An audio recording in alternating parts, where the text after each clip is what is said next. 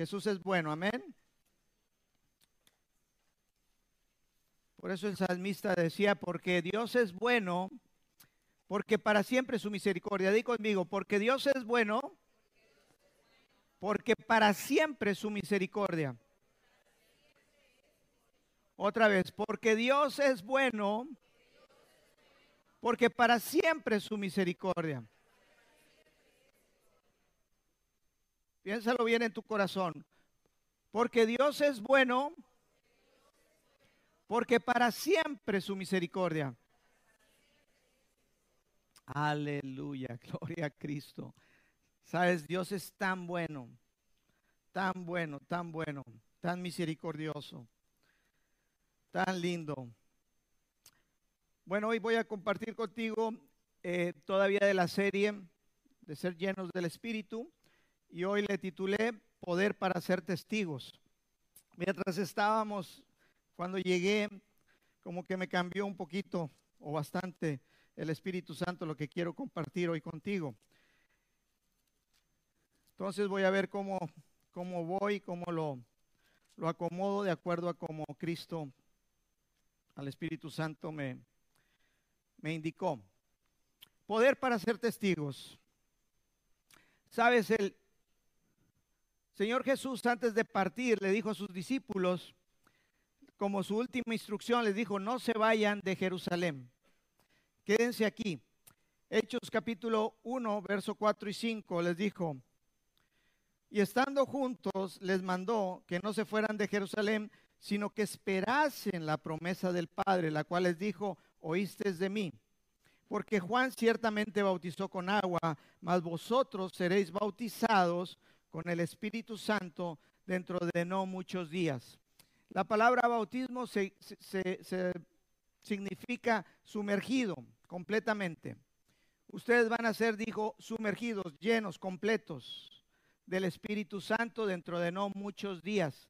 Y ahí les dice en el verso 8, dice, Jesús les dice, pero recibiréis poder, Hechos 1.8, pero recibiréis poder cuando haya venido sobre ustedes el Espíritu Santo y me serán testigos en Jerusalén, en toda Judea, en Samaria y hasta lo último de la tierra. Les está diciendo Jesús, cuando venga el poder de Dios, cuando venga el Espíritu Santo sobre ustedes, van a serme testigos.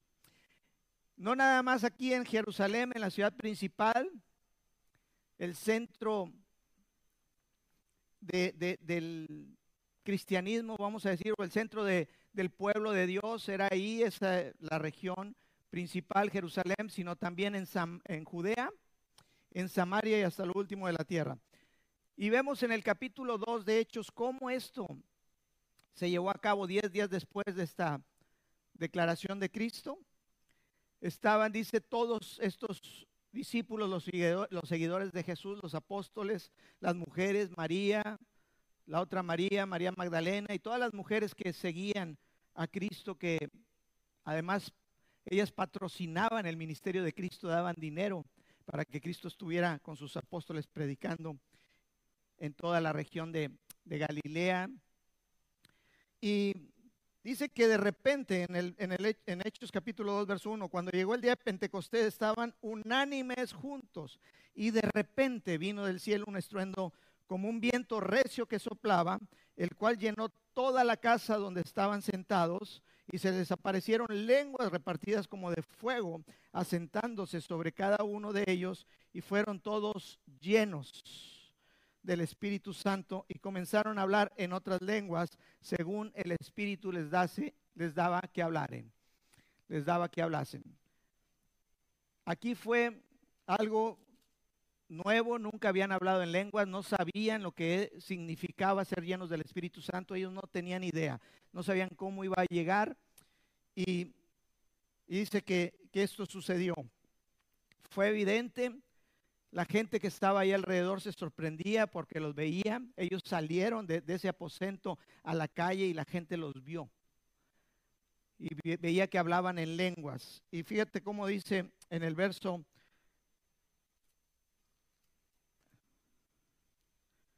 12, 2, 11. 2.12, perdón, 2.12. Y estaban todos atónitos, todos estaban perplejos, diciéndose unos a otros, ¿qué quiere decir esto? Mas otros burlándose decían, están ebrios, están llenos de mosto, están borrachos. Una de las manifestaciones de ser lleno del Espíritu es que te sientes embriagado, te sientes... Cuando tú te llenas del Espíritu, por lo menos yo, cuando me lleno mucho, cuando bebo de la presencia de Dios, yo me siento embriagado, como cuando en el mundo tomaba alcohol. Por eso dice en Efesios 5, dice, no se emborrachen con vino, en lo cual hay disolución o hay pérdida. Dice, antes bien, sean llenos del Espíritu Santo, sean llenos del Espíritu Santo. Dios sabía que la iglesia, nosotros, necesitábamos el Espíritu Santo. Sin el Espíritu Santo no se puede llevar a cabo el plan de Dios. Sin el Espíritu Santo no se puede hacer lo que Dios quiere. La voluntad de Dios no se puede hacer. Se pueden hacer cosas de hombres, pero no las cosas de Dios.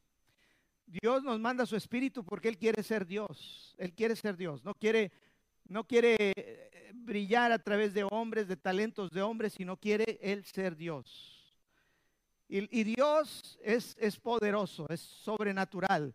Dios no es ordinario, Dios es extraordinario. Ser Dios es más allá de las cosas naturales, es sobrenatural. Y Jesús les dijo, no se vayan de Jerusalén porque van a recibir poder y van a ser testigos. ¿Testigos de qué? Del poder de Dios, de ser Dios, de realmente manifestar a Dios. Entonces, podemos seguir leyendo cómo Pedro les dice, entonces Pedro poniendo en pie con los once, cuando decían, están borrachos todos estos, están mal, ¿qué les pasa? Dice, estos poniéndose en pie con los once, alzó la voz y habló diciendo, varones judíos y todos los que habitan en Jerusalén, esto es, sea notorio y oíd mis palabras, porque estos no están ebrios, no están borrachos, como ustedes suponen, pues es la hora sexta, las nueve de la mañana, y a esa hora ningún judío en ese tiempo empezaba la tomada. No eran como los... No, no voy a jugar con eso, no me gusta. A las nueve de la mañana nadie tomaba, así que no estaban borrachos. Entonces les dice, mas esto es lo dicho por el profeta Joel y comienza a nombrar a un profeta de hace cientos de años atrás. Dice, y en los postreros días, dice Dios, derramaré de mi espíritu sobre toda carne y sus hijos y vuestras hijas profetizarán y vuestros hijos y vuestras hijas, digo, y vuestras jóvenes verán visiones y vuestros ancianos soñarán sueños, yo todavía veo visiones. Y de cierto, sobre mis siervos y sobre mis siervas en aquellos días derramaré de mi espíritu. Esto fue profetizado. Esa es la voluntad de Dios, que todos y cada uno de nosotros seamos llenos del Espíritu. Es la importancia de enseñar a la gente la llenura del Espíritu. Porque sin la llenura, sin llenarnos del Espíritu Santo, créanme, no hacemos la voluntad de Dios. No se puede, es imposible. Es imposible. Vemos aquí en el libro de Hechos, les recomiendo a cada uno que en su casa lea el libro de Hechos. El Espíritu Santo me estuvo llevando y en la mañana me dijo, me cambió lo que traía ahí por decirles, vamos a leer el libro de los Hechos.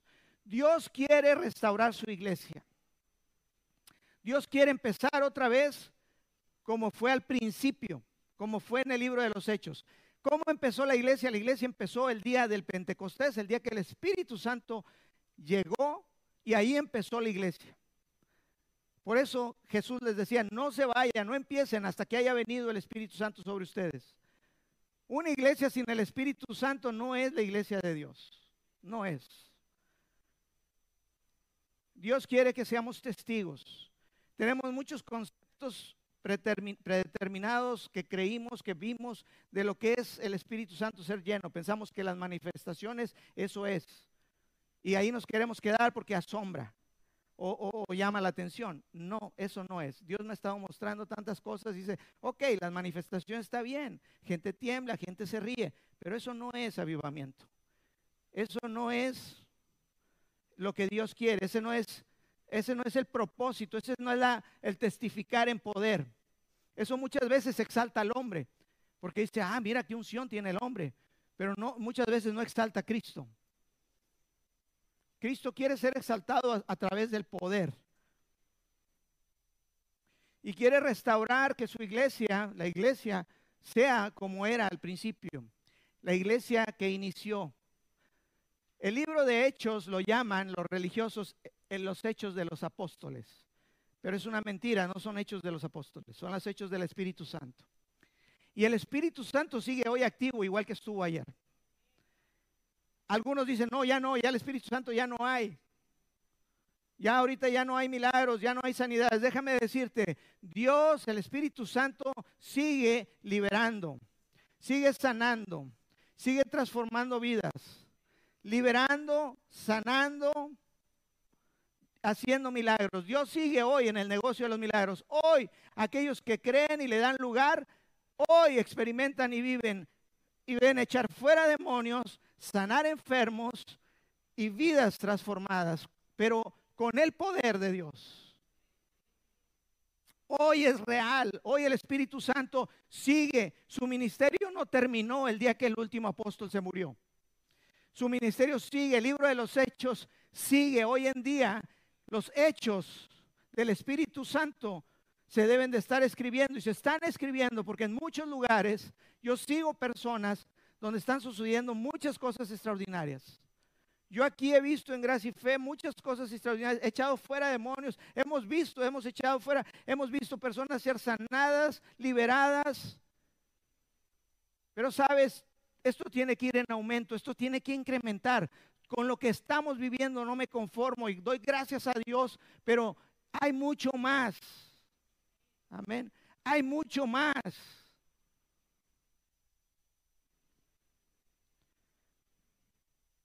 Pedro sale después de que les dice, estos no están borrachos, estos están llenos del Espíritu, esto es lo que profetizó, y les comienza a decir a todos los que estaban ahí, aquellos que crucificaron a Jesús que estaban ahí también, y los que venían de fueras a ese día de la fiesta de Pentecostés, que era una fiesta principal, que venían de todos lugares y países alrededor, todos los judíos creyentes dispersos. Y les dice, varones israelitas, oigan estas palabras, Jesús, Nazareno, varón aprobado por Dios entre vosotros, con las maravillas, prodigios y señales que Dios hizo entre vosotros por medio de él, como vosotros mismos saben. Ellos sabían, habían oído la fama de Jesús. A este entregado por el determinado consejo y anticipado conocimiento de Dios, prendiste para matarlo por manos de inicuos crucificándole les comienza a decir en el verso 36, sepa pues ciertísimamente toda la casa de Israel que a este Jesús, a quien vosotros crucificaste, Dios le ha hecho Señor y Cristo. Esta fue la primera predicación de Pedro. Nada emocionante, nada, nada. Pero ¿sabes qué sucedió? Cuando el Espíritu está, la palabra dice que el Espíritu Santo es el que convence al mundo de pecado, no eres tú. Por eso dice, no es con palabras persuasivas de humana sabiduría, sino con poder de Dios. Es el Espíritu el que convence. Si tú te esfuerzas mucho en convencer, déjame decirte, estás, no estás dándole lugar al Espíritu Santo. El Espíritu Santo te dice, hazte un ladito. Déjame a mí. Tú fluye en amor, fluye conmigo, cállate la boca, yo lo hago. Él te va a dar las palabras. Porque en ese momento, fíjate lo que sucedió. Al oír esto, estas personas se compugieron de corazón, o sea, se, conmovieron realmente en sus entrañas, en su corazón, y dijeron a Pedro y a los otros apóstoles, varones, varones hermanos, ¿qué haremos? Pero les dijo, arrepiéntanse y bautícese cada uno en el nombre de Jesucristo para perdón de pecados y recibiréis el don del Espíritu Santo. Sabes, algo que me ha estado diciendo mucho el Espíritu Santo es decir, no es solamente decir a la gente cree. Dice la palabra que el diablo cree también. Cree en Dios. Estuvo ahí enfrente de, en su presencia.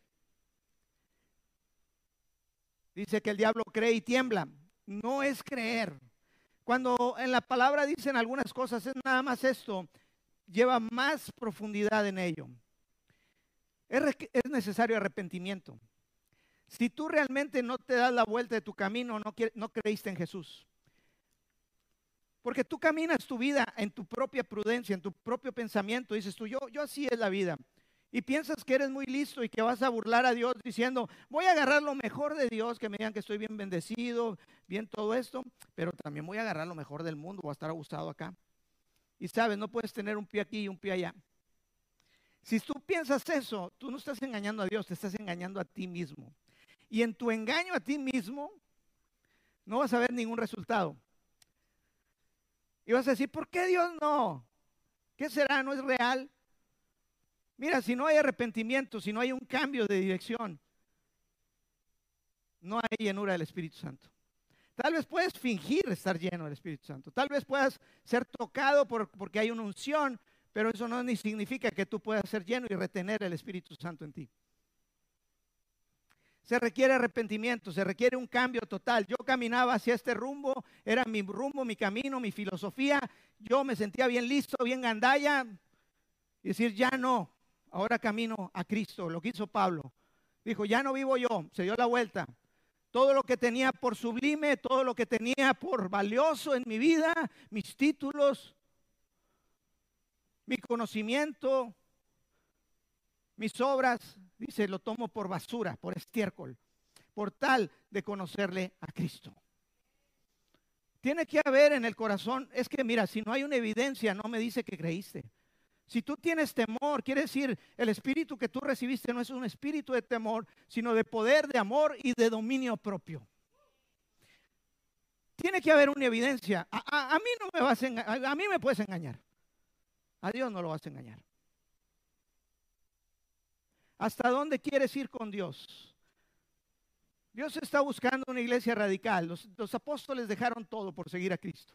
Hubo un rico que se acercó a Jesús y le dijo, maestro, bueno, ¿qué puedo hacer para ganar el reino? Le dijo, bueno, cumple toda la ley, haz lo que dice la palabra. Dice, no, eso lo hago desde que estoy chiquito, no, me es pan comido. Dice, ah, bueno, pues entonces para que seas perfecto, ve y vende todo lo que tienes, dáselo a los pobres y ven y sígueme. Y dice que el rico se fue muy triste, porque tenía muchas posiciones.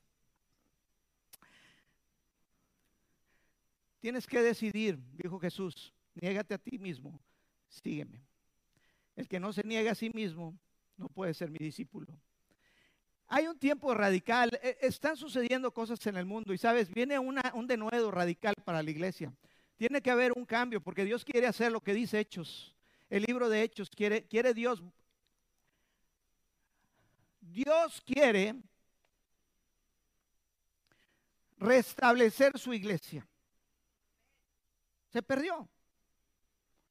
Ayer venía con mis hijos de Monterrey en la tarde, con mi esposa, mi familia completos, y estábamos platicando y me decían, eh, se está llenando Europa y está ahorita una revuelta en París, en Francia, porque están entrando muchísimos migrantes musulmanes, sobre todo, a Europa. Y mi suegro eso decía, es alemán, ya está todavía en Alemania que estaba ya todo echándose a perder, se estaba llenando de migrantes y estaban abriendo las puertas, sobre todo a musulmanes. Yo le decía, es que ese es el plan, esa es la agenda del diablo.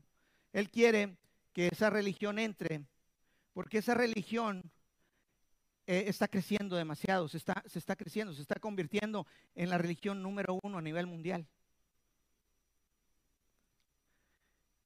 Y le digo, y es porque ellos demuestran con su vida, con su forma de ser, unos estándares que le llama la atención a la gente, que piensan, mira qué bien viven, mira cómo son, mira cómo ayudan, mira sus obras, porque ellos oran tres veces al día o más y lo hacen públicamente en frente de la gente, ayunan,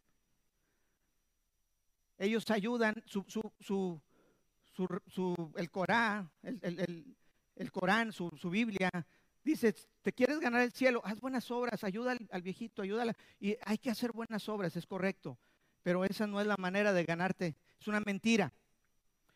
Entonces yo les decía, todo lo que ellos hacen es muy asombroso, porque tienen una disciplina, tienen una, una, una moral que parece.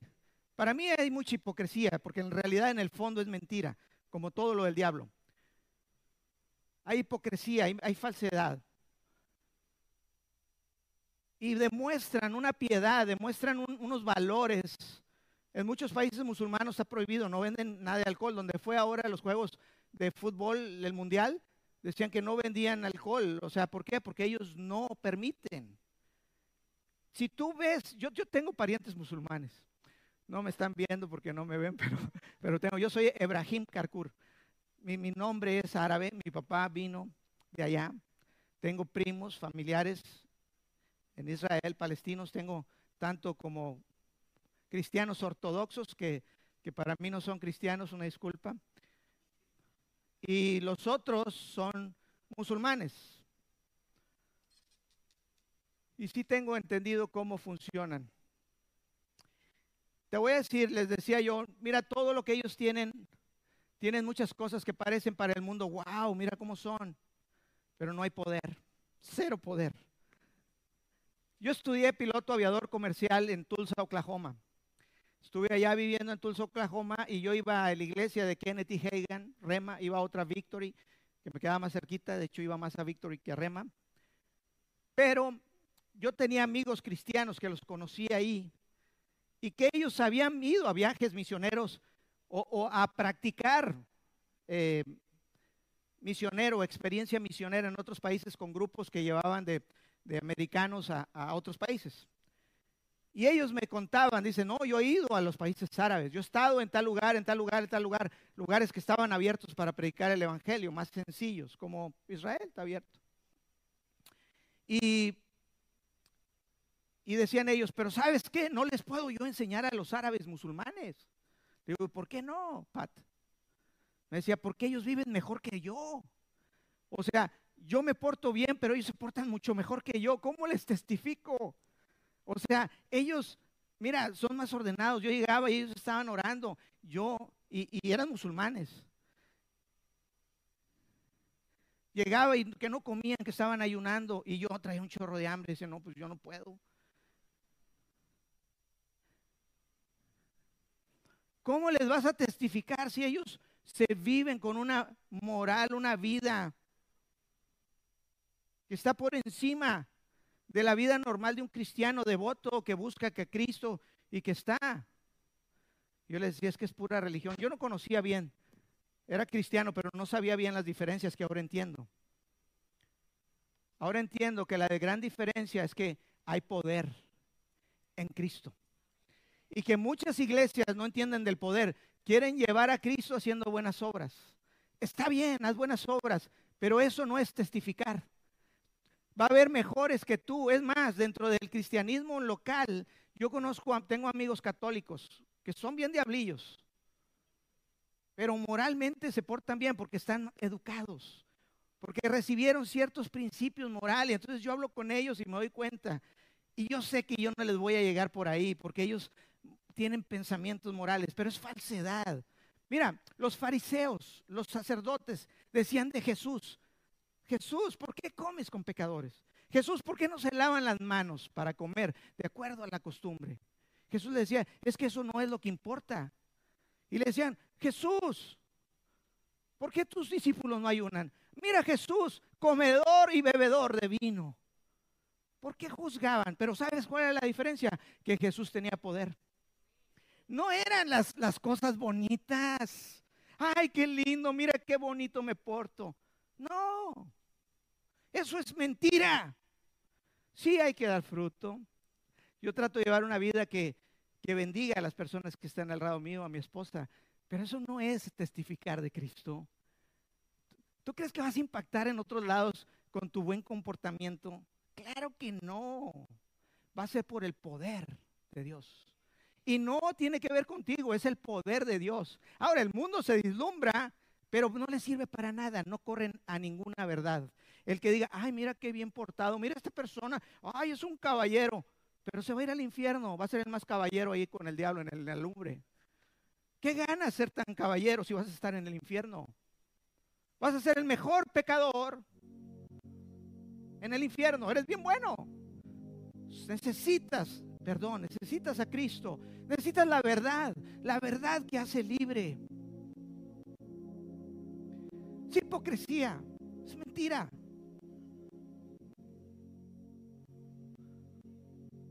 Amén. Aleluya, gloria a Cristo.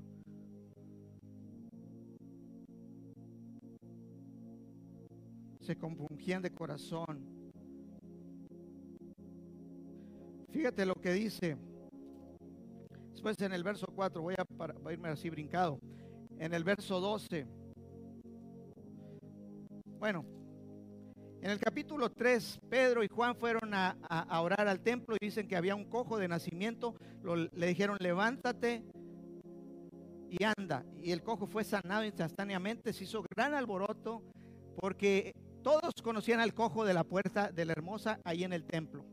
Todo el mundo sabía de él y sabían que era cojo de nacimiento, que no podía caminar. Se hizo gran alboroto. Comenzaron a hacer milagros, prodigios, maravillas. Y en el verso 12 dice, viendo Pedro, viendo esto Pedro, porque vinieron a él y dijeron, wow, ¿cómo esto? Viendo esto Pedro respondió al pueblo, varones israelitas, ¿por qué se maravillan de esto? ¿O por qué ponen los ojos en nosotros? Como si por nuestro poder o por nuestra piedad o, nuestro amor o, o ser muy buenos hubiéramos hecho esto a este hombre andar. El poder es de Dios. Pedro lo sabía, por eso lo retenía y lo manifestaba, porque no es un poder que tú dices, este es mi poder, es el poder de Dios, tú eres un medio nada más, somos un medio por el cual Dios fluye. Dijo, ¿por qué me miran a mí? Como que si yo hubiera hecho algo, como que si yo tuviera poder. Yo no tengo poder, les dijo Pedro. Esto fue hecho por el Espíritu Santo en el nombre de Jesucristo. En el verso 19 les decía, así que arrepiéntanse y conviértanse. Otra vez, arrepiéntanse, conviértanse, para que sean borrados sus pecados, para que vengan de la presencia de Dios, del Señor, tiempos de refrigerio.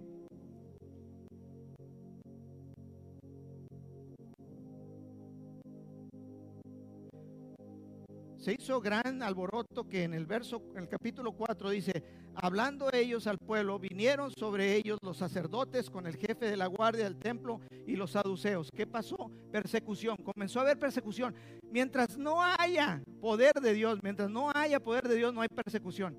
La iglesia va a estar contenta diciéndoles, ay, mira qué bonito, ay, pero no hay poder. No hay poder. Dice, resentidos de que enseñasen al pueblo y anunciaran en Jesús la, resurrección de los muertos. Y les echaron manos y los pusieron en la cárcel, en la cárcel hasta el día siguiente, porque ya era tarde. Pero muchos de los que habían oído la palabra creyeron y el número de varones era como de cinco mil. Fíjate, comenzó a manifestarse el poder de Dios y las personas comenzaron a ser salvos. No les leí, pero en el principio cuando Pedro les, predicó y se compugieron de corazón, el día de Pentecostés fueron salvos tres mil. Y acá está hablando luego, luego cinco mil. ¿Sabes cómo va a venir la gente a Cristo? Cuando vean el poder de Dios. La gente va a venir a Cristo con el poder de Dios. Hay mucha necesidad. Mira, créemelo, hay mucha necesidad, hay mucho dolor en el mundo. Hay mucha escasez de muchas cosas. La gente no tiene paz.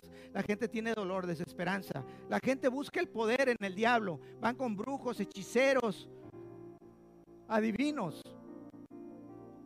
Porque buscan una respuesta, buscan ayuda sobrenatural. La gente cree en lo sobrenatural, buscan. Pero buscan en la fuente equivocada el diablo se los va a cobrar y los va a destruir. El diablo los va a destruir, te lo va a cobrar. Yo sé lo que es que el diablo te ayuda. Yo lo conozco. Yo te dije el domingo pasado, yo desde niño viví en lo sobrenatural. Estuve expuesto a lo sobrenatural, a los demonios, a, la brujería, a la hechicería, al espiritismo. Yo lo conozco perfectamente. Lo viví, lo practiqué, estuve metido en ello. Sabes, el diablo tiene poder, pero es un poder muy bajito.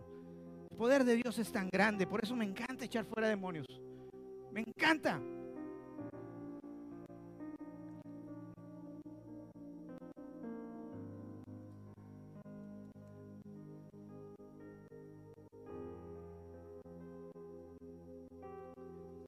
Gente salva, corre Cristo cuando ven el poder.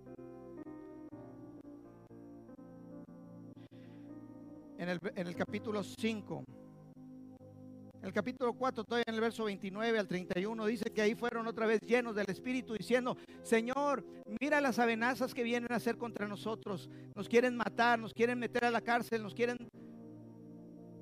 Y dice que el lugar donde estaban tembló y fueron llenos del Espíritu Santo y hablaban con denuedo la palabra. Con valentía hablaban la palabra de Dios. Es el Espíritu Santo que nos da la valentía. En el capítulo 5, en el verso 12, dice, y por la mano de los apóstoles se hacían muchas señales, prodigios en el pueblo y estaban todos unánimes. En el verso 14 del capítulo 5 de Hechos, y los que creían en el Señor aumentaban más en gran número, gran número, así de hombres como de mujeres, tanto que sacaban a los enfermos a la calle y los ponían en camas y lechos para que al pasar Pedro al menos su sombra cayese sobre alguno de ellos. Y aún de las ciudades vecinas, muchos venían a Jerusalén trayendo enfermos y atormentados de espíritus inmundos. Esa es la nueva iglesia, la iglesia cristiana. Enfermos traían y endemoniados. Y ellos predicaban al pueblo de Dios. Unos dicen, no, es que predicaban a, a personas que no eran del pueblo de Dios. Déjame decirte de mi experiencia, yo he visto personas que sirven a Dios llenos del Espíritu Santo, bien endemoniados. Porque tú puedes darle lugar al Espíritu Santo, pero también le puedes dar lugar al diablo.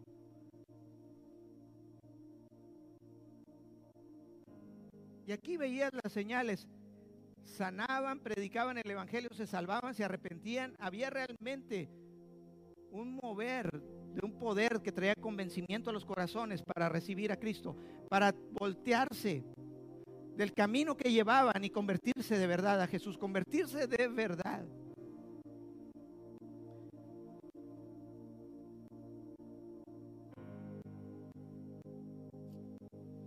En el verso 5, perdón, en el capítulo 6 habla de Esteban uno de los que fue escogido para servir las mesas, un hombre lleno del Espíritu Santo. Fue a Judea. Ya habían predicado en Jerusalén, los habían azotado. En Judea matan a Esteban y después va a Felipe a Samaria. Y ahí sigue el libro de los Hechos. Esteban lleno de gracia, verso 8 del capítulo 6. Verso 8 del capítulo 6. Esteban lleno de gracia y de poder, hacía grandes prodigios y señales en el pueblo.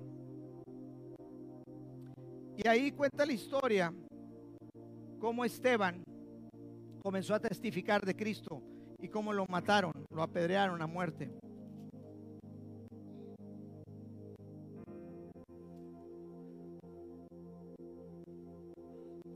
Capítulo 8, con esto termino esta parte.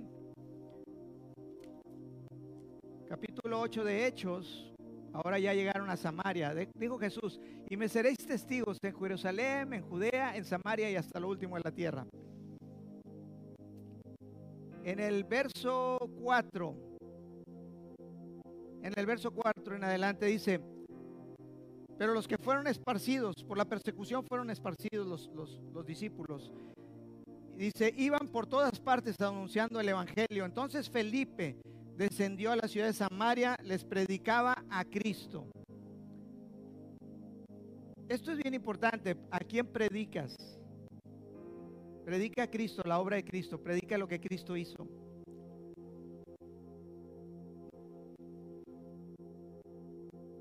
Y la gente unánime escuchaba atentamente las cosas que decía Felipe, oyendo y viendo las señales que hacía.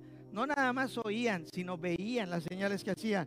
Porque de muchos que tenían espíritus inmundos, otra vez de endemoniados, muchos que tenían espíritus inmundos salían dando grandes voces y muchos paralíticos y cojos eran sanados. Así que había gran gozo en aquella ciudad. ¿Sabes que cuando Jesús caminó en la tierra, su ministerio era basado en tres partes, lo mismo.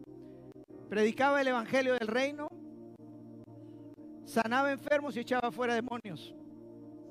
Prácticamente eso era. Cuando Jesús capacitó a sus discípulos y mandó sus doce y después mandó setenta, les dijo lo mismo, vayan, prediquen del Evangelio del Reino, sanen enfermos y echen fuera demonios. Prácticamente eso es el, el libro de los hechos cuando tú lo lees y ves. Esa es la iglesia. La iglesia tenemos que caminar en poder. Amén. Mira, sin el poder somos solo una institución, solo somos, pues puede ser un lugar filantrópico, puede ser un lugar de ánimo psicológico, de ayuda con la palabra. Ay, mira, bien bonito. Pero esa no es la iglesia, créanmelo, esa no es la iglesia. No venimos a oír los discursos. Dios me libre de darles un discurso elocuente. Dios me libre de darles un discurso. Tiene que ser demostración de poder. Ya hay poder en este lugar, amén. Yo lo vivo, yo lo sé. Pero sabes, hay más, hay más, hay más, hay más. Yo creo que viene un gran avivamiento. Yo creo que, mira, me habla por teléfono, me habló mi hermana Silvia. Oré por una persona que trabaja conmigo, no podía caminar, traía la pierna así, traía hasta como una llaga, no sé. Y me dijo, y sanó instantáneamente. Y la persona brincaba, danzaba y se gozaba de ver el poder de Dios. Personas aquí me han dicho, oré por esta. ¿Sabes qué? Anímate y comienza a orar por personas. Y si no sana, no te desanimes, continúa. Dios va a hacer grandes cosas. El poder de Dios está en ti. Si tú recibiste el Espíritu Santo, tú tienes el poder de Dios. Tienes que salirte de la barca, tienes que atreverte, tienes que dar un paso más y decir, mira, yo me comencé a atrever a echar fuera demonios. Dije, tengo que dar el paso. Comencé a hacerlo y, y vi cómo los demonios se sujetan y se van y salen.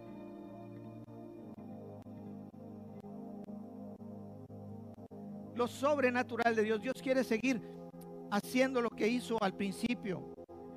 Milagros, prodigios, maravillas. Dios quiere que su iglesia testifique de Dios de Dios, es un Dios grande, es un Dios poderoso, es el creador del cielo, de la tierra, es el creador de todo. Es omnipotente, es, Dios. Y Dios quiere ser Dios. Haz de cuenta que Dios quiere ser Dios. Por eso Dios, cuando sacó el pueblo de Egipto, no quiso hacer cosas eh, em, políticas. Decir, mira, voy a mandar un político a hablar con Faraón. No, no bien picudo. Faraón, vamos a hacer, y mira tú. Porque estuviera basado en las palabras de los hombres y no en el poder de Dios. Dios no hace así las cosas, Dios es Dios. Dios es Dios. Y Él hace las cosas de Dios. Si tú estás viendo en lo natural cosas que dices, bueno, esto sí, lo voy a hacer, y, y en lo natural te, te estás perdiendo lo sobrenatural, lo mejor. Porque Dios dice, créeme a mí, créeme. Hace rato que decía mi esposa, un final feliz, es cierto.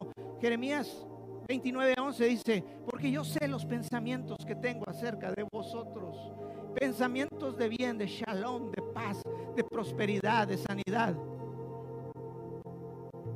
Para darles el fin que ustedes esperan. Para darles un buen fin. Para darles un buen fin. Pero dice Dios, ¿quién me creerá? Dijo Isaías, ¿quién creerá en mi anuncio? ¿Quién creerá en nuestro anuncio, en nuestro mensaje? ¿Quién creerá? Yo quiero moverte de tu lugar de confort. Yo, yo me estoy moviendo de ese lugar. Yo estoy incómodo. Créemelo, el Espíritu Santo me ha dicho, sabes, gracia y fe no es una iglesia ordinaria. Gracia y fe no está llamado para lo ordinario. Gracia y fe está llamado para, para lo extraordinario, para que dejemos a Dios ser Dios. Simplemente dejar a Dios ser Dios. Dios me dice, no tienes que hacer nada, simplemente coopera conmigo. Porque el momento que yo diga, Dios, en la mañana oré tres horas. Y hoy hace rato oré dos. Y luego estuve leyendo cuatro capítulos de la Biblia. Ya el poder de Dios se acabó. ¿Sabes por qué? Porque estoy confiando en mis acciones. Y lo único que yo necesito es humillarme delante de Dios y decir, Señor, tú sé Dios, yo no soy. Ya no vivo yo, más Cristo vive en mí. Deja que Él sea. Confía en Él. Dice, Señor, aquí estoy. Si puedes usar nada, yo soy nada. Usa nada. Úsame a mí. Aquí está. Fluye. Y dice Dios, bueno, ¿podrías cooperar conmigo, ir y decirle a esa persona que oras por él? Podrías agarrar el billete que traes en la cartera y llevárselo y dárselo a esa persona. ¿Sabes que también lo natural se mueve así?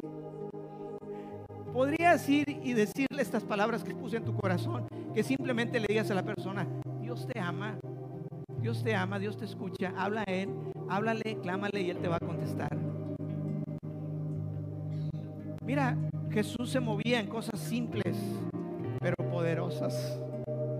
Poderosas, poderosas. Deja que Dios sea Dios. Deja que Dios sea Dios. Dice el Señor, ¿qué acaso creen que mi brazo se ha cortado? Yo sigo siendo Dios, estoy en el trono. No hay nada imposible para el que cree. No hay nada imposible para el que cree.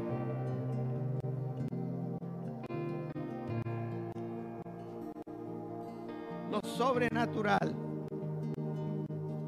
Hechos, me voy a brincar una ahí que se lo voy a leer ya. Hechos 19, 11, 12. Dice, hacía Dios. ¿Quién los hacía? Hacía Dios. ¿Quién los hacía? Es Dios. Cuando tú crees, ay, yo soy el ungido de Dios, aleluya, mira nada más el poder vas a llegar a un poder. Nada más para hacer reír, para hacer temblar, para, que se caigan. ¿Sabes? El poder de milagros, de prodigios, de maravillas, echar fuera demonios, sanidades, viene cuando nos humillamos y dejamos que Dios sea Dios.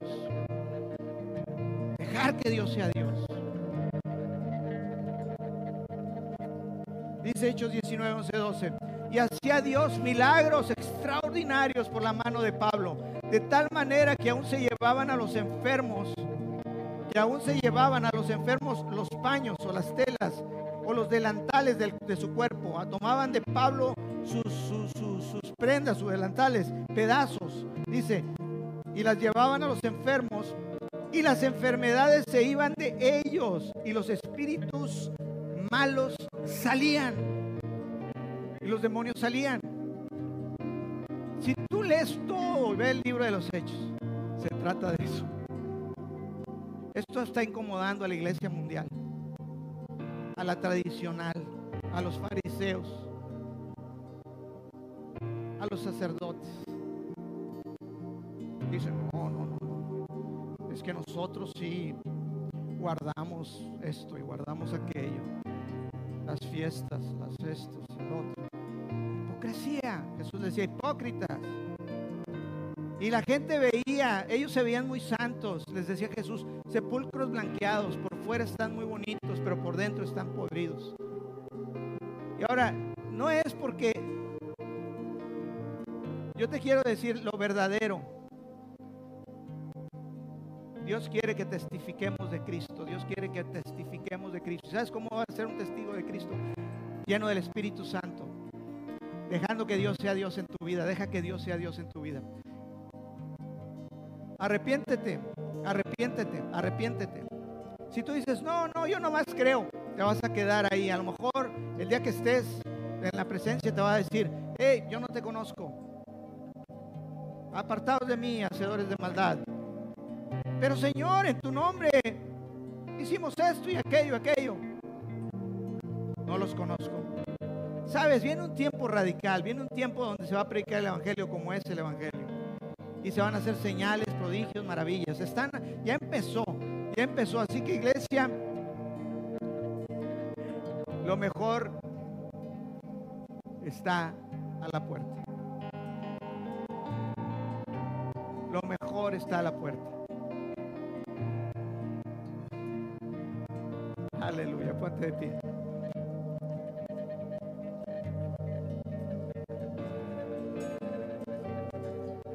Musulmanes no van a ganar. Ellos se van a convertir a Cristo. Y te iba a leer por qué, pero ya no lo leí. Era lo que te iba a predicar hoy, no te lo leí, pero lo voy a dejar para la próxima semana. ¿Por qué? Porque el Espíritu Santo me dijo que te hablara de lo que te hablé y me cambió todo. Aleluya. Gracias te doy, Padre, por la vida de cada uno. Gracias, Señor por la vida de cada de cada persona que está en este lugar. Gracias por los planes de bien que tienes, por los propósitos, gracias por los llamados, gracias Señor por los dones espirituales Antes daba gracias a Dios por tus dones naturales. ¿Sabes una cosa? Comienza a tomar tus dones naturales que amas tanto y comienza a decirle como Pablo, lo que tenía por sublime ahora lo tomo por basura, porque el poder de Dios se manifiesta en la debilidad.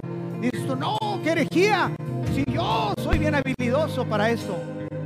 Pues deja de confiar en ti y comienza a confiar en Dios. Comienza a confiar en Dios. Aleluya. Uh, en Dios, en Dios. Que Dios sea Dios en tu vida. Que sea Dios. Dice Dios, déjame ser Dios en tu vida. Dios dice, déjame a mí. Yo voy a pelear por ti. Yo lo voy a hacer. Puedes creer. Puedes hacer este pasito. Puedes dar este pasito. No, no, es que es peligroso. Por eso mismo, dalo. Aviéntate. Camina. Aleluya.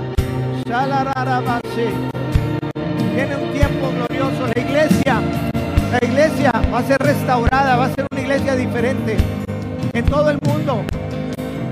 Que viene un gran avivamiento en todo el mundo la cosecha más grande de almas.